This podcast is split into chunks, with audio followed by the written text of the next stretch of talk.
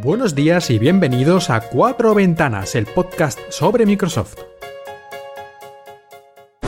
The world needs you to be bold and fearless. The belief and audacious idea compelled us to start Microsoft.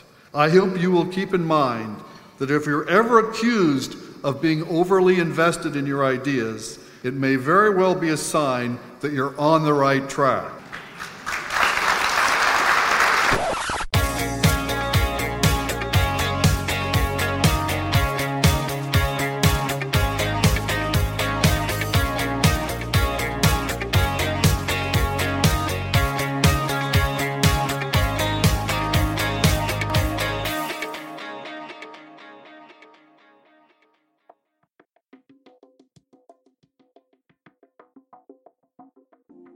Buenos días y bienvenidos a Cuatro Ventanas, el podcast sobre Microsoft, en Emilcar FM.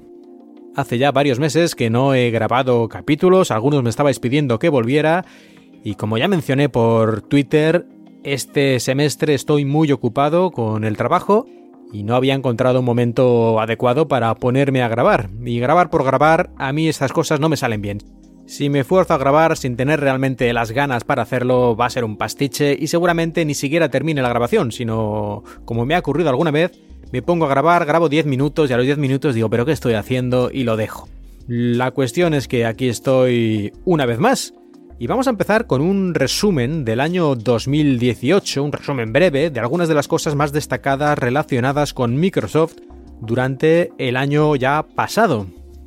Me voy a basar sobre todo en un artículo que hizo Paul Zurrot a este respecto. Si queréis ver ese artículo lo encontraréis en su web zurrot.com. Y una de las cosas que más nos afectó a los usuarios y que desde que salió Windows 10 se ha convertido en la tónica dominante en el mundo Windows son las actualizaciones cada seis meses más o menos, un par de actualizaciones importantes al año desde que Windows se convirtió en lo que llamaron Windows como servicio o como Paul Zurrod lo llama, Windows como un diservicio, es decir, como algo dañino o molesto. Y es que tras un año 2017 en el que había ido relativamente bien todo esto de las actualizaciones y la mayoría de los usuarios de Windows tenían la última versión en ese momento, casi un 85%, tenía la última versión de Windows, algo que no había pasado nunca antes en la historia de Windows, porque claro, cuando había que pagar por actualizaciones y otros motivos, la cosa iba mucho más lenta y la mayoría de los usuarios no tenían la ultimísima versión de Windows. Pero ahora que Windows 10, digamos, es eh, una actualización gratuita para Windows 7, para Windows 8 y las siguientes actualizaciones ya serán también gratuitas, pues esto es mucho más fácil que ocurra, ¿no?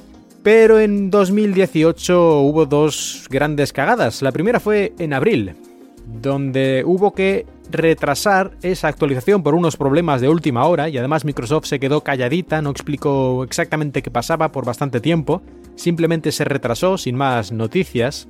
E incluso después de salir esta actualización de abril de 2018 hubo aún bastantes problemas, no una cosa catastrófica, pero bueno, algunos incluso lo llamaron esta actualización una desgracia. Yo creo que un poquito exagerado, pero en fin, no fue muy bien la cosa. Y unos meses después, ya en octubre, la siguiente actualización importante fue la cosa incluso peor. Y es que en este caso Microsoft no retrasó la actualización, sino que la lanzó, pero los problemas sí que estaban allí, había problemas importantes, especialmente un error que hacía que en algunos casos muy concretos a algunos usuarios se les borraran todos sus datos. Esto no es la primera vez que ha ocurrido en un sistema operativo, ocurrió hace unos años también con el sistema operativo Mac, pero tanto en un caso como en el otro es algo realmente imperdonable. Y aunque es cierto que como usuario deberías tener siempre una copia de seguridad de tus archivos, simplemente el dolor de cabeza de tener que poner otra vez, copiar todo y asegurarte de que todo está correcto, etcétera, etcétera, es, como decía, algo que no se debe permitir a una compañía de primer nivel como es Microsoft. E incluso después de solucionar este fallo hubo algunos otros ya más pequeños. Y sea como sea, está claro que esta actualización de octubre la cosa no fue nada bien. Así que este año, 2018, me refiero, las actualizaciones de Windows como servicio no han ido ni mucho menos todo lo bien que sería de esperar. a pesar de que hasta el momento parecía que iba funcionando el sistema. Esperemos que el año próximo, ya este 2019 en el que estamos, Microsoft se tome las cosas tal vez con más calma, aunque ya en el 2018 estas dos actualizaciones no han tenido muchas novedades, sino eran más bien cosas eh, de fondo y arreglos y tal.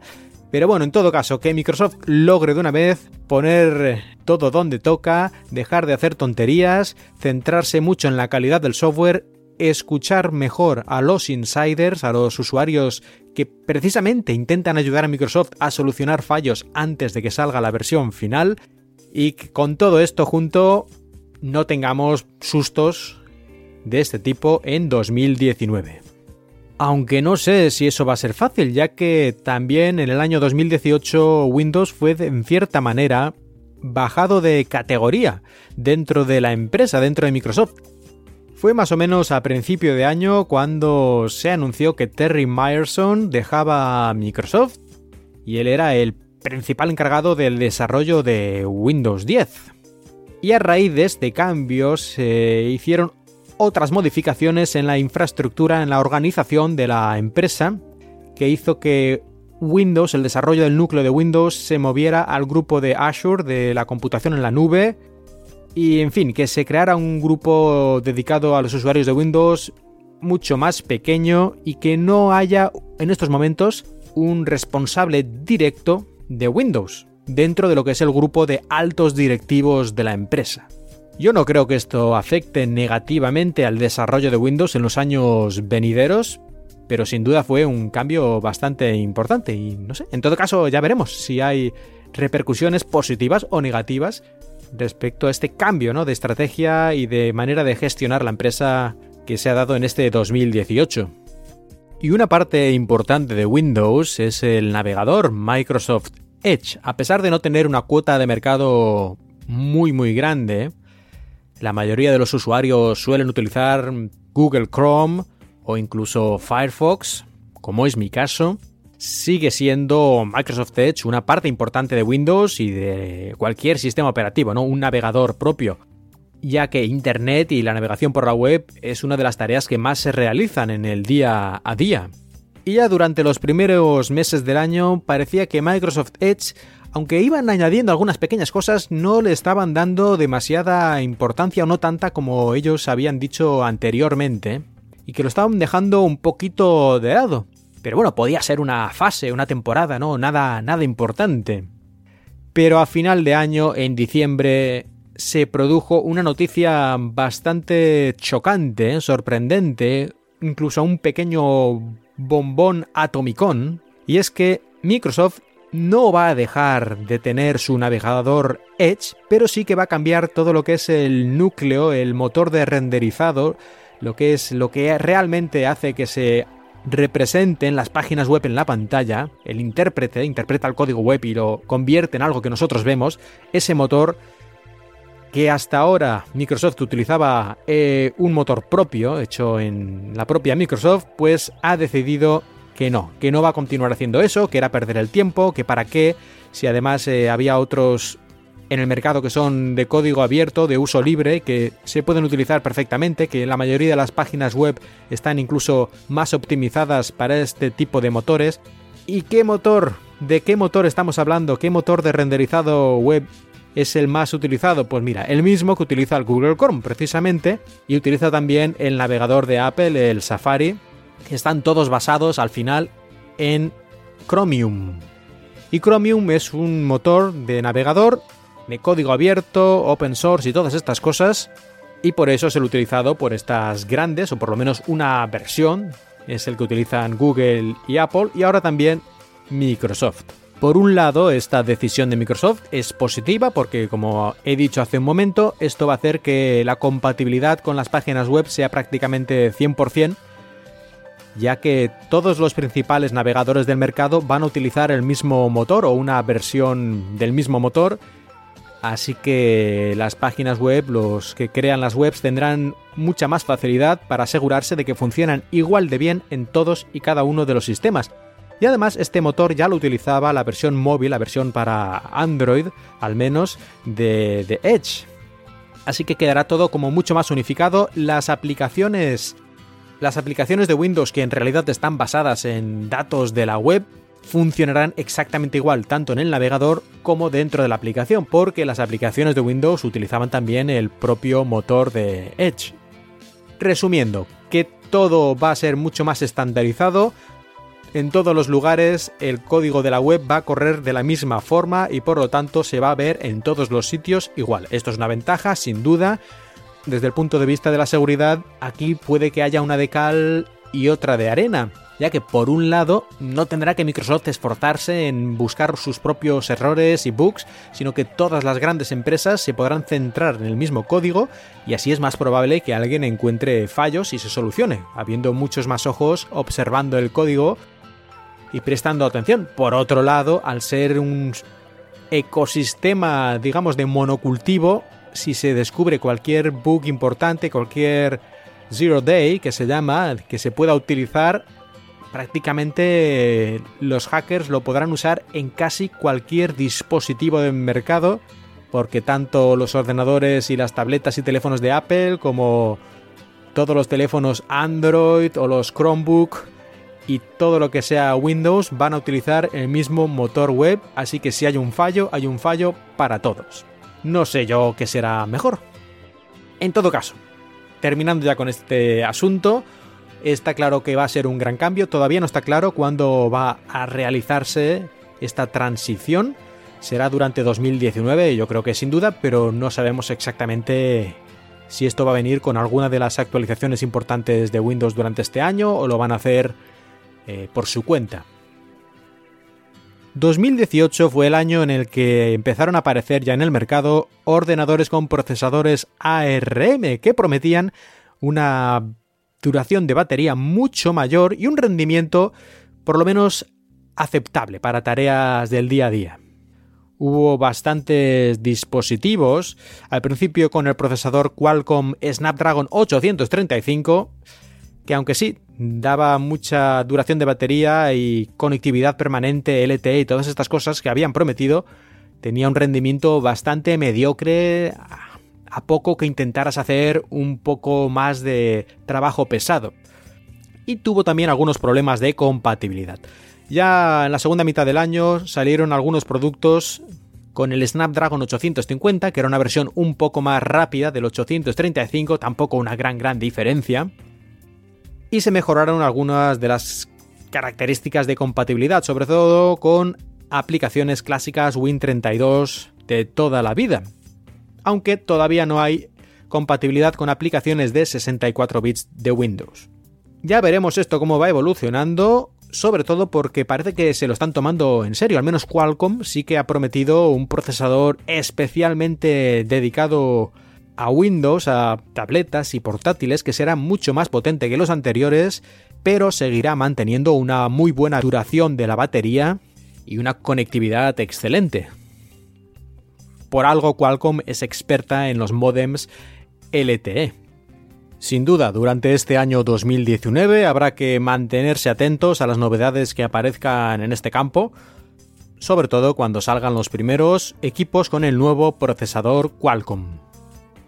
Y me gustaría terminar hablando de Windows 10 S, como ya sabéis y hemos hablado muchas veces, Windows 10S era una versión de Windows que solo permitía utilizar aplicaciones de la tienda de Windows.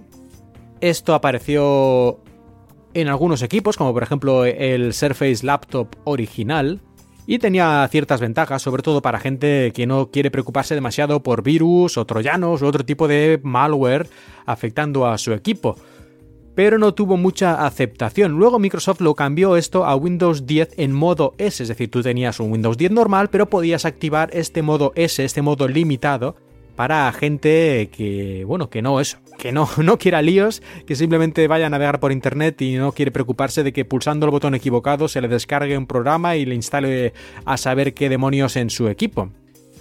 A mí esto me parece una buena idea. Como opción, me parece que es necesaria incluso que esté en un equipo, en un sistema operativo, que haya alguna forma de ponerlo en un modo restringido para proteger a las personas que no tienen muchos conocimientos y que lo único que quieren es hacer cosas normalitas en su equipo, navegar, mandar correos y poco más.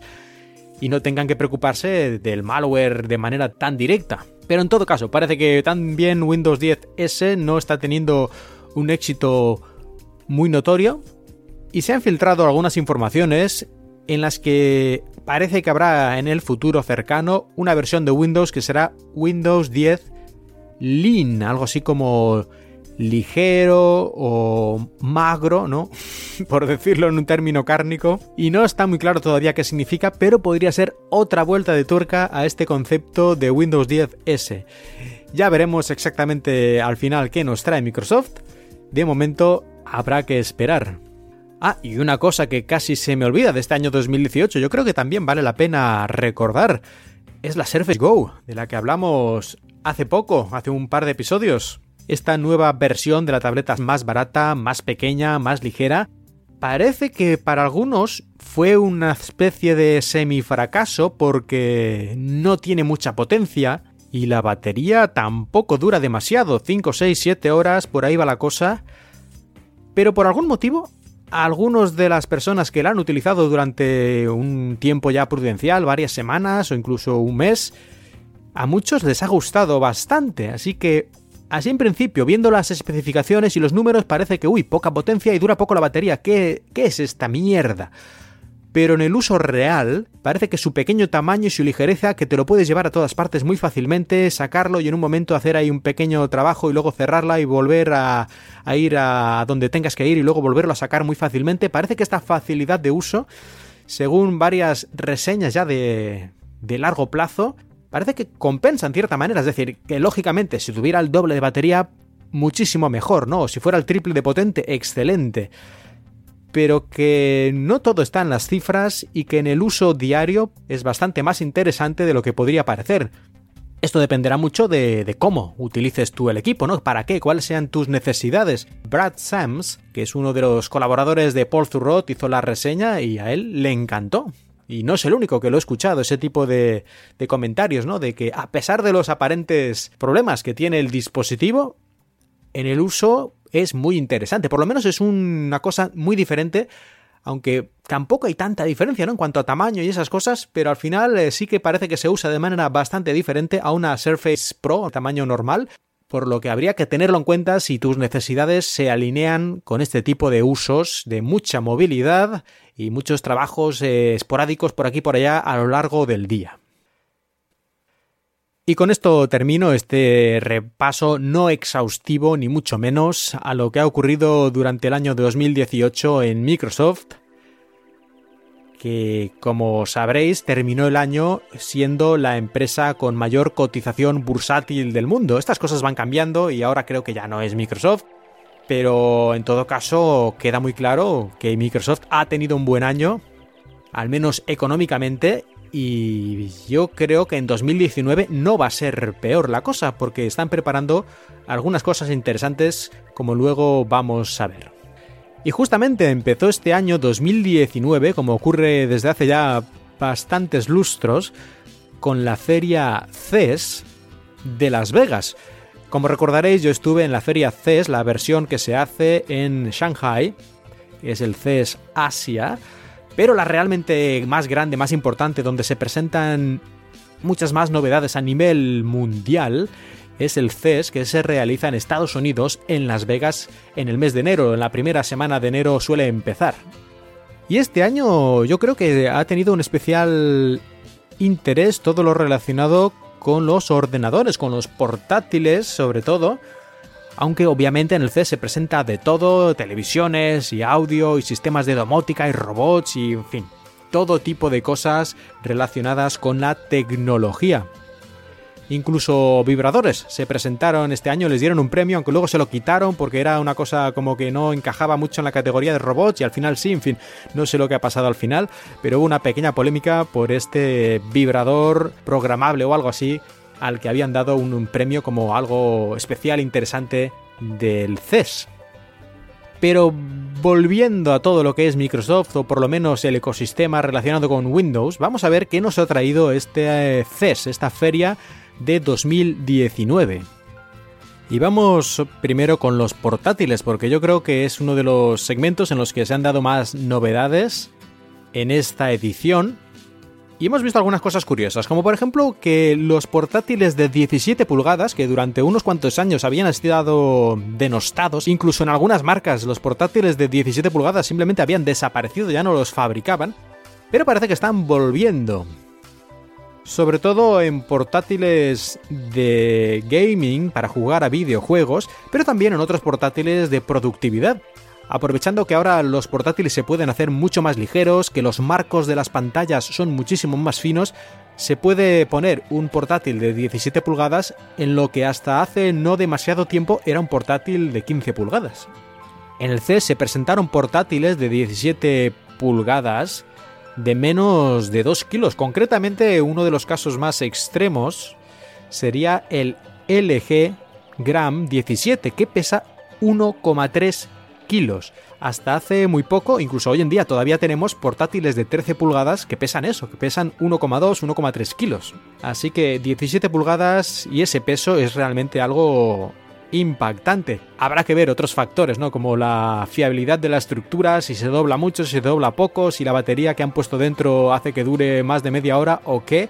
Pero en cuanto a tamaño, la relación entre el tamaño, la pantalla y el peso es bastante espectacular la cosa. Y esto se debe en gran parte, como he mencionado, a estas nuevas pantallas. Desde hace un par de años empezaron ya tímidamente con los Dell XPS13, estas pantallas con marcos super finos de menos de 5 milímetros y que permiten poner pantallas más grandes en chasis, en cuerpos más pequeños. Pantallas que también últimamente, y en este C se ha demostrado, están alcanzando ya la resolución de 4K, es decir, cuatro veces la resolución de una pantalla de 1080p, y aunque algunos dicen que no tiene mucho sentido poner una pantalla de resolución 4K en un monitor de 15 o 17 pulgadas, a mí personalmente me parece que sí, que sí tiene sentido, porque aunque a lo mejor tú no te des cuenta de los píxeles exactamente en una pantalla de 1080p, apenas a la distancia normal de visionado apenas puedes ver los píxeles, al menos yo sí noto que hay una pequeña irregularidad, sobre todo en las letras y en las cosas pequeñas muy definidas, que en una pantalla de 4K definitivamente desaparecen. Y también, aunque esto puede parecer una tontería, pero a mí me parece una manera natural de hacer las cosas, cuando en una pantalla de 4K hay algo que es un poco pequeño y lo quieres ver más grande, puedes simplemente acercarte un poco a la pantalla y lo vas a ver más grande y con más detalle, porque realmente hay más detalle. En cambio, una pantalla de 1080p, si te acercas más, vas a ver ya los píxeles, pero no vas a ver realmente nada más, así que es un poco más antinatural. No sé, a mí me gustan las pantallas de 4K, sobre todo porque además la mayoría de las que ponen, como son en gamas altas todavía, tienen colores y contrastes mucho mejores que las pantallas habituales a 1080p. No quiere decir que necesariamente una pantalla de 4K sea mejor en estos aspectos, pero sí normalmente dado que están en la gama alta en estos momentos. Por otro lado, otra tendencia que se ha cimentado es la de las pantallas en portátiles con una tasa de refresco más alta. Es decir, que en vez de mostrar 60 imágenes por segundo, como ha sido el estándar por muchísimos años, pueden mostrar hasta 120 o 144 imágenes por segundo. ¿Esto para qué sirve? Pues las imágenes que se muestran en pantalla, las cosas en movimiento, van a tener menos borrosidad cuando se están moviendo. Y esto en general no es excesivamente importante, aunque hay gente que es más sensible a esta borrosidad cuando se mueven cosas, pero sí parece ser que en los videojuegos, por lo menos en los juegos que sean de ritmo muy frenético y si te quieres dedicar a ello profesionalmente o por lo menos como un aficionado bastante serio, que cualquier pequeña mejora te hace que puedas ganar una partida o perderla, pues en estos casos, al parecer, estos monitores con 144 Hz, imágenes por segundo, como máximo, ya dependerá de tu tarjeta gráfica si realmente el juego puede mostrar tantas imágenes por segundo o no, pues parece que les resulta algo muy interesante. Otra tendencia que se ha visto en los portátiles en este CES 2019 ha sido que varias marcas han puesto en sus portátiles una especie de notch pestañita que sale por arriba de la pantalla. ¿Y para qué? Pues básicamente para poder poner sus sensores y su webcam sin hacer que el marco superior, todo el marco superior, se vuelva más gordo. Aunque en algunos casos, como ha sido el nuevo del XPS 13, han puesto esta cámara, webcam, que antes estaba en la parte de abajo de la pantalla, ahora la han puesto por fin arriba, que es mucho más natural y mucho más eh, interesante para que no nos vean la nariz desde abajo. La han puesto arriba sin hacer más grueso o apenas, a lo mejor un milímetro más, el grosor del marco superior. gracias a un nuevo módulo de cámara mucho más fino que supongo que veremos también en otras marcas en los próximos meses. Y las tarjetas gráficas, las tarjetas gráficas, como es inevitable, este año, a finales del año 2018, Nvidia presentó su nuevo chip, sus nuevas tarjetas RTX, y ahora en el CES Nvidia presentó las versiones móviles, las RTX 2060, 2070 y 2080, que en los próximos semanas y meses van a aparecer en 40 portátiles de multitud de marcas. A finales de este propio mes de enero deberíamos ya ver portátiles como estos. Y es que realmente parece que los portátiles de gaming para jugar están volviéndose cada vez más mainstream, más generalizados. Cada vez más marcas sacan modelos y más modelos y más versiones y más estilos diferentes de portátiles dedicados especialmente a los videojuegos. Aunque aquí hay que tener en cuenta algunos modelos muy concretos que a pesar de estar pensados para juegos y tener procesadores y tarjetas gráficas muy potentes como estas Nvidia RTX, tienen un diseño bastante más cercano a lo que sería un portátil de negocios, un Lenovo ThinkPad, por ejemplo. Son también muy finos y, en fin, que tienen un aspecto profesional, a pesar de en su interior ocultar estos componentes que nos permiten jugar a juegos perfectamente, juegos de última generación.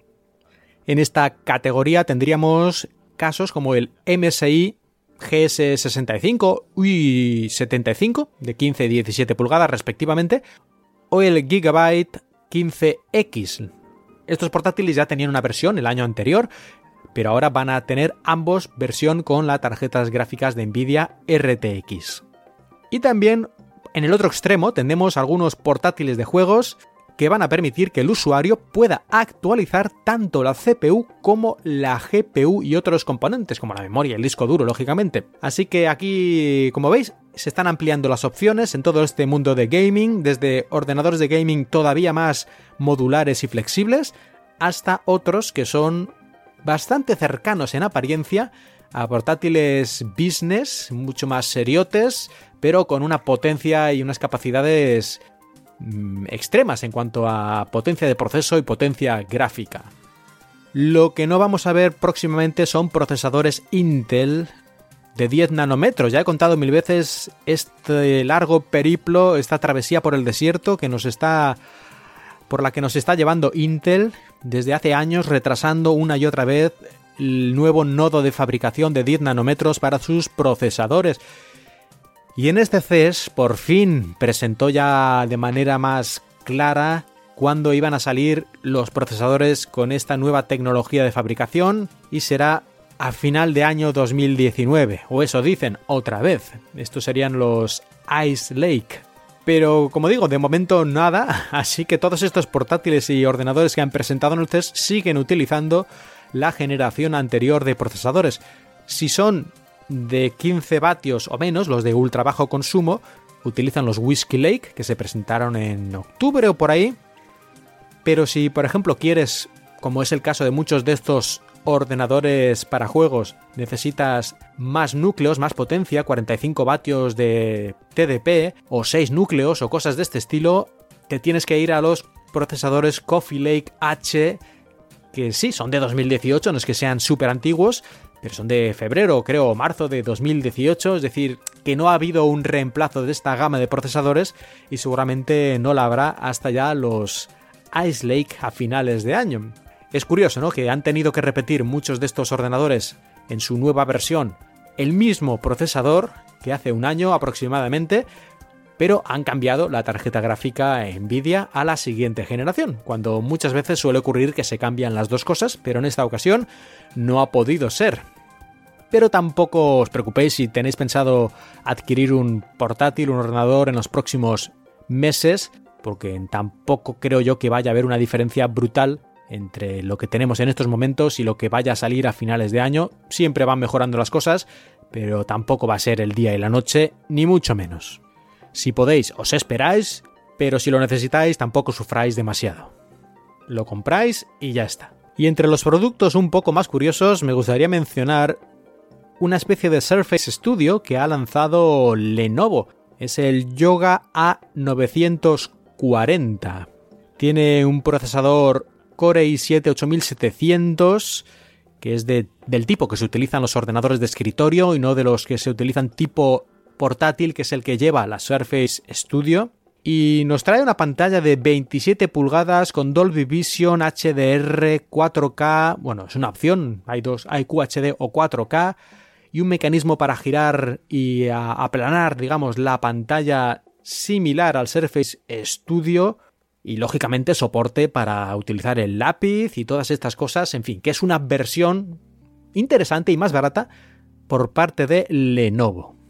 Incluso tiene una especie de dial, esta rueda para girar en la pantalla y seleccionar diferentes opciones en las aplicaciones. En fin, muy curioso, muy curioso e interesante. Si estabais interesados en el Surface Studio pero os parecía un precio prohibitivo, podéis echarle un vistazo a este Yoga A940 ya que es unos mil dólares más barata, así que no es moco de pavo.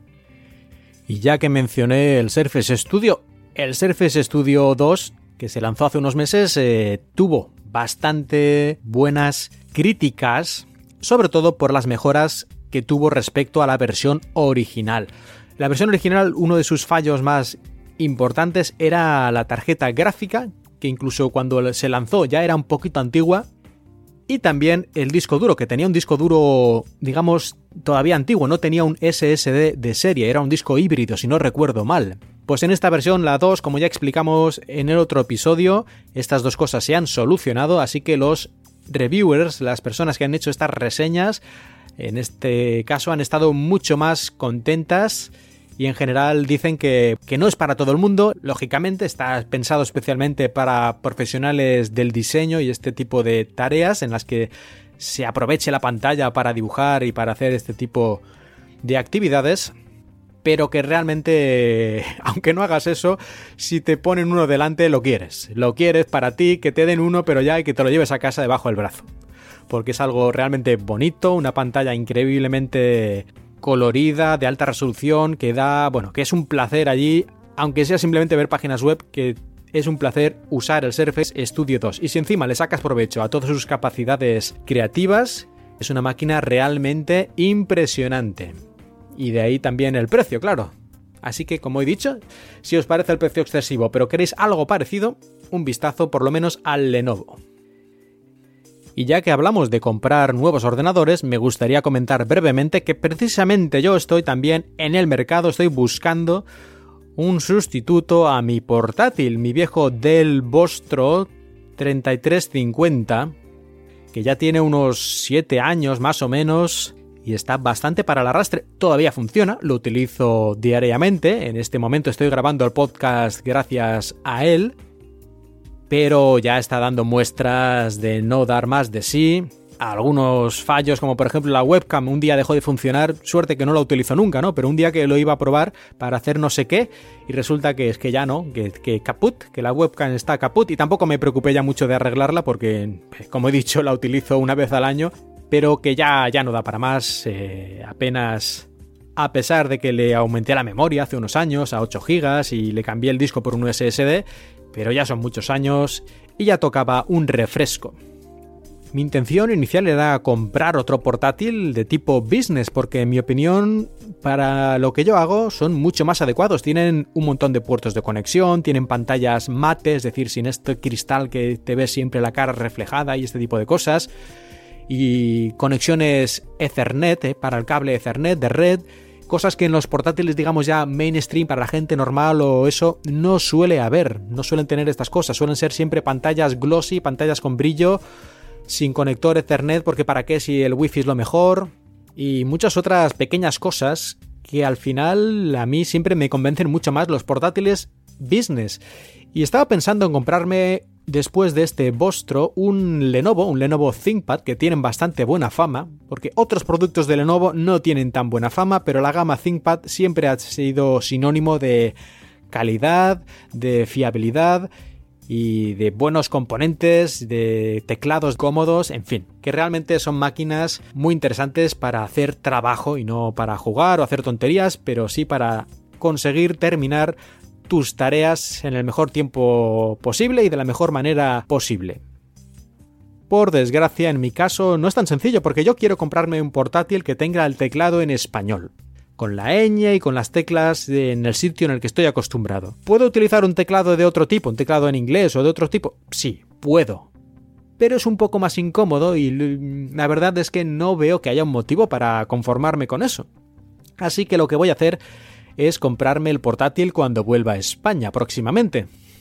¿Y qué problema hay con esto? ¿Qué tiene esto que ver con comprarme o no un Lenovo? Bueno, pues ya que voy a España y como yo soy residente en el extranjero, voy a hacer que me devuelvan el IVA, el impuesto, ya que vivo en España pues como mucho un mes al año, normalmente más bien dos semanas o tres. Y como no residente, pues tengo esa capacidad. Pero esto hay muchas tiendas que no lo hacen. Aunque yo creo que legalmente cualquier tienda, si le das los papeles adecuados, debería devolvértelo, pero tampoco es cuestión de molestar a la gente. Y si ellos dicen que no lo hacen o no tienen costumbre, pues tampoco es cuestión de molestar. Así que yo pregunté, por ejemplo, a la tienda online de Lenovo y me dijeron que ellos no hacían este tipo de reembolso de IVA. Pregunté a algunas de las otras tiendas más importantes, como creo que era Dell o HP, ya no recuerdo, bueno, que también me dijeron que no, que en su tienda online no. Y el problema de esto es que en las tiendas normales, puede ser un MediaMarkt o un FNAC, un Corte Inglés o cualquier otra tienda más pequeña de informática, muchas veces no traen portátiles business, traen portátiles más para la gente normal, portátiles más generalistas, con pantallas que brillen mucho y sean muy bonitas en la tienda y ese tipo de cosas, con colorines y, en fin, cosas para el consumidor estándar. Y si les preguntas por portátiles más centrados en business, te miran con cara rara o te sacan un modelo de hace dos años que tienen en una caja en el almacén. A lo mejor me equivoco, ¿eh? y seguro que hay tiendas que no cumplen estas características, así que si conocéis alguna, si me queréis recomendar alguna tienda en el que realmente tengan opciones de portátiles business, sean de Lenovo o de otras marcas, que pueda ir a comprarlo y que además luego me hagan el reembolso del IVA, tal como marca la ley, por favor, decídmelo a través de Twitter o en los comentarios. Y yo estaré encantado de cuando vaya a España echar un vistazo. Si son tiendas que estén en la zona de Valencia, muchísimo mejor. O si son online, pues bueno, pues que sean fiables, ¿no? Que las conozcáis, que hayáis comprado y que sean unas tiendas razonables para comprar sin demasiadas preocupaciones. Pero de momento lo que he pensado, lo que he encontrado es que lo más fácil es no comprarse un portátil de business, sino un portátil de gaming, de juegos. Y diréis, pero ¿qué tiene que ver un portátil de videojuegos con un portátil de business? Parece que son el, la antítesis, ¿no? Lo contrario. Pero, pero no, en realidad no. Muchos portátiles de gaming, sobre todo los de la última jornada, como los que he mencionado antes, que son de aspecto más serio y finos y tal, que aparentemente son portátiles normales y además con pantallas ultra finas de alta resolución y muchas cosas, pues se parecen bastante a los de negocios porque tienen pantallas mate, tienen conector Ethernet, tienen multitud de conexiones USB, teclados especialmente buenos para para que detecten las teclas más rápidamente y más cómodamente. Incluso tienen características que no tiene ninguno de business, como que puedas cambiar el color de las teclas, que en algunas situaciones puede ser útil en algunas aplicaciones, en algunos juegos, pero también en algunos otros programas. A mí me parece por lo menos interesante. Así que entre eso y que además son mucho más fáciles de encontrar en tiendas, de momento me he decidido por uno de estos portátiles de juegos. Concretamente los que he mencionado antes están en mi lista hasta que los vea en persona y a lo mejor ya decida más por uno o por otro, pero de momento tengo el MSI GS65, no la versión ultimísima que han presentado en el CES porque no creo que eso llegue a tiempo y además seguramente habrá descuentos en la versión del año pasado y tampoco son tan diferentes, y el Gigabyte 15XV8. Ambos cumplen todas estas características que yo quiero de pantalla con bordes finos, mate, alta resolución, o por lo menos una pantalla de calidad en cuanto al color, que algo es algo, multitud de puertos, puerto Ethernet incluido, teclados de calidad decente, y en general una potencia brutal, de hecho más potencia de proceso y gráfica que la gran mayoría de los portátiles business. Y oye, yo no es que juegue demasiado, pero potencia nunca sobra. Así que si me ponen ahí un procesador de 6 núcleos y una Nvidia de gama alta, pues francamente yo no le voy a decir que no. Si además me añaden, como en el caso del X15, una pantalla 4K con un 100% de color sRGB y casi 100% de Adobe, de color de Adobe, pues es que casi que no tiene ninguna pega. Lo único que les he encontrado a estos dos portátiles es que no tienen lector de huellas y yo me he acostumbrado ya con mi portátil Vostro, que tiene bastantes años, pero lleva incluido un lector de huellas digitales y para entrar en Windows y otras tareas, con poner el dedo voy inmediatamente ya para adentro sin tener que teclear nada. Y por desgracia los portátiles de juegos casi ninguno por algún motivo llevan este tipo de biometría, Windows Hello, sea de cámara o sea de lector de huella digital. Hay una versión del MSI GS65 que es la versión digamos un poquito más seria, más business, que es casi igual, pero le quitan el teclado con colores y le ponen un lector de huellas. Pero bueno, ese modelo es una especie de versión premium y es aún más caro y en fin, que tiene otras pegas que no sé si al final me va a compensar, por lo tanto de momento me quedo con los otros dos que he mencionado antes.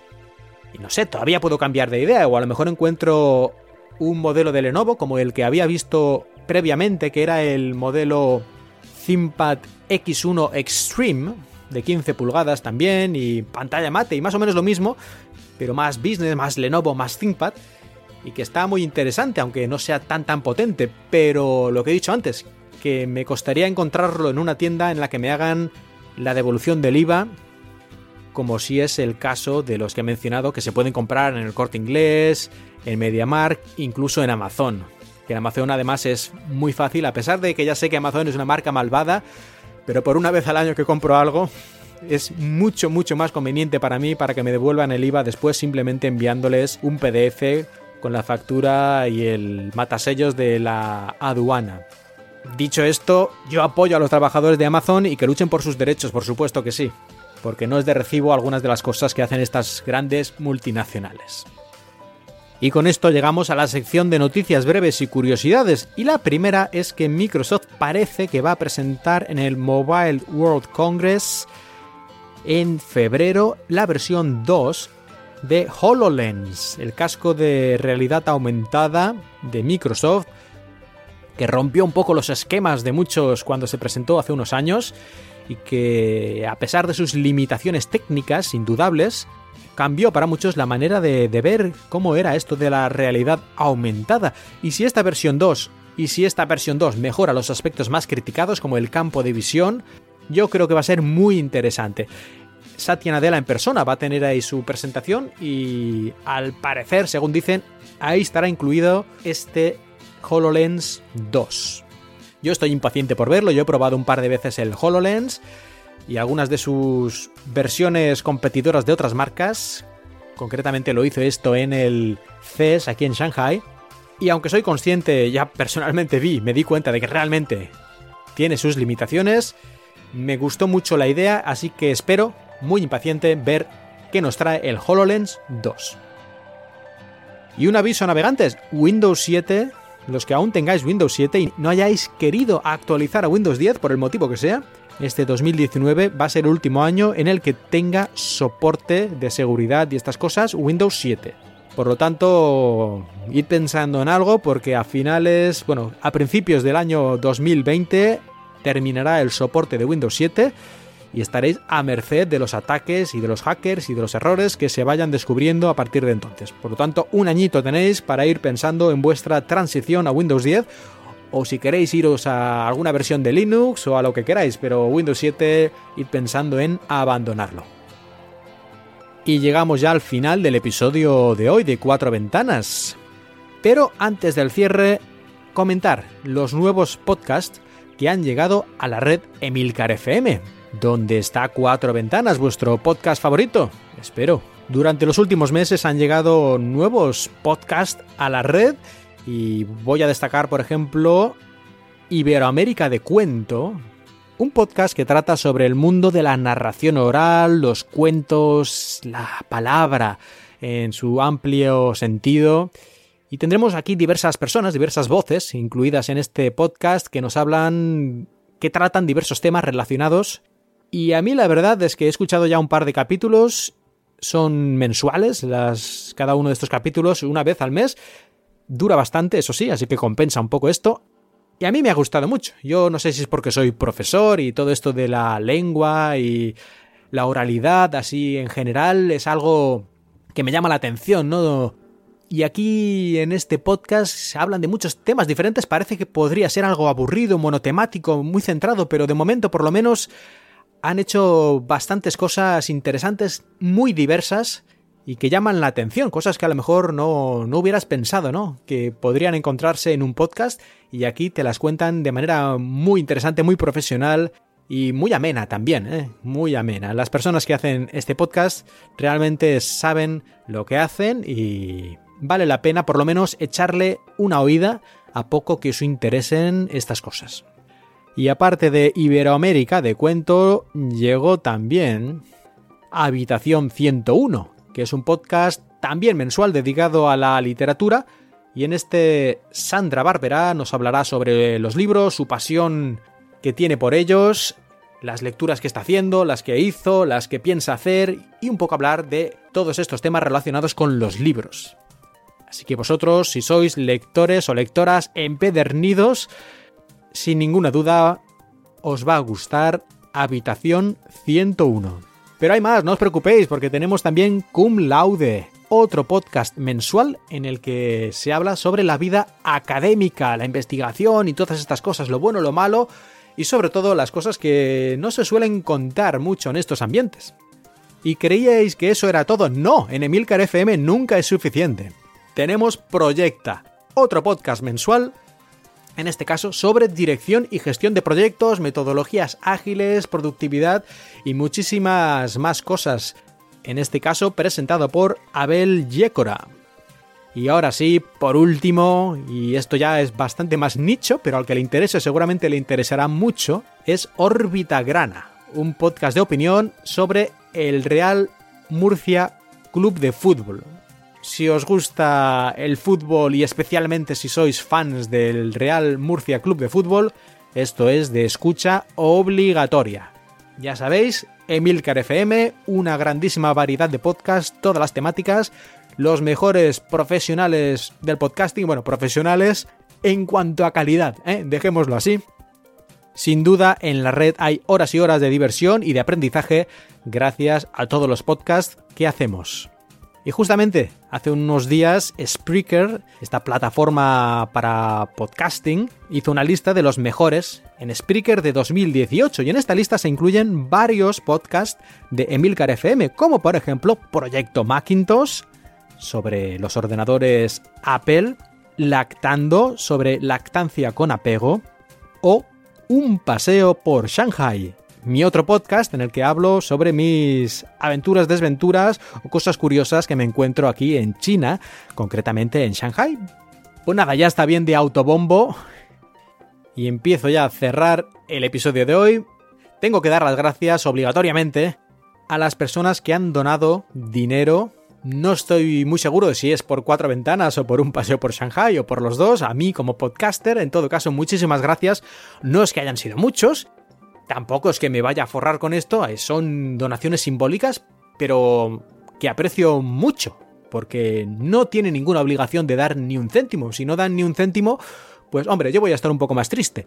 Pero ellos van a escuchar el podcast igual, así que simplemente dar un euro a mí ya me parece una cosa importante, que tengan esa idea de que creen que debo tener esa pequeña recompensa por mi trabajo y por su disfrute. Y no solo que lo piensen, sino que realmente lo hagan, porque muchas veces lo piensas pero nunca lo haces. Pero hay gente que sí, como Oliver, por ejemplo. Bueno, pues muchas gracias y también a los que habéis puesto reseñas, que no son muchísimas, ¿eh? Ya me he quejado mil veces, no me voy a quejar más, ¿por qué para qué? Pero sí que os voy a pedir que por favor pongáis alguna reseña de vez en cuando en iTunes sobre todo, o en Spreaker o donde queráis, pero especialmente en iTunes, ya sabéis que es el sitio que más nos interesa para darnos visibilidad. Aquí tengo, por ejemplo, una reseña que hizo Daniel diciendo que, aunque él utiliza productos Apple, le gusta también estar informado de tecnología en general y que la manera en que yo lo cuento, pues le gusta, le gusta. Que soy crítico para las cosas malas y también alabo las cosas buenas y en fin, que, que le gusta la manera en que hago el podcast, que no se hace demasiado largo, que es entretenido y que no me desanime, que continúe haciendo el podcast. Pues ya ves que he tardado bastante tiempo desde que escribiste esta reseña, Daniel, pero bueno, aquí estoy, ¿eh? Así que seguid dando ánimos y seguid mandándome, si es posible, 75.000 dólares, como le ocurrió hace poco a un streamer de estos de juegos, que alguien anónimamente le mandó 75.000 dólares como donación, pues a, mí, a ver si a mí también me pasa, ¿eh? yo estoy aquí esperando en mi silla, voy a quedarme aquí sentado esperando a ver si me sale un mensaje aquí de que PayPal ha recibido 75.000 dólares. Mm, bueno, todavía no ha llegado los 75.000 dólares, voy a estar un ratito más sentado aquí esperando, pero voy a despedir el podcast. Muchísimas gracias a todos por escucharme. Yo soy Mark Milian y os he hablado desde Shanghai. Puedes dejar comentarios en la web de la red de podcast emilcar.fm y en Twitter, arroba cuatro ventanas. La música que habéis escuchado durante este episodio pertenece a Serakina y Stereo Resonance, música con licencia Creative Commons.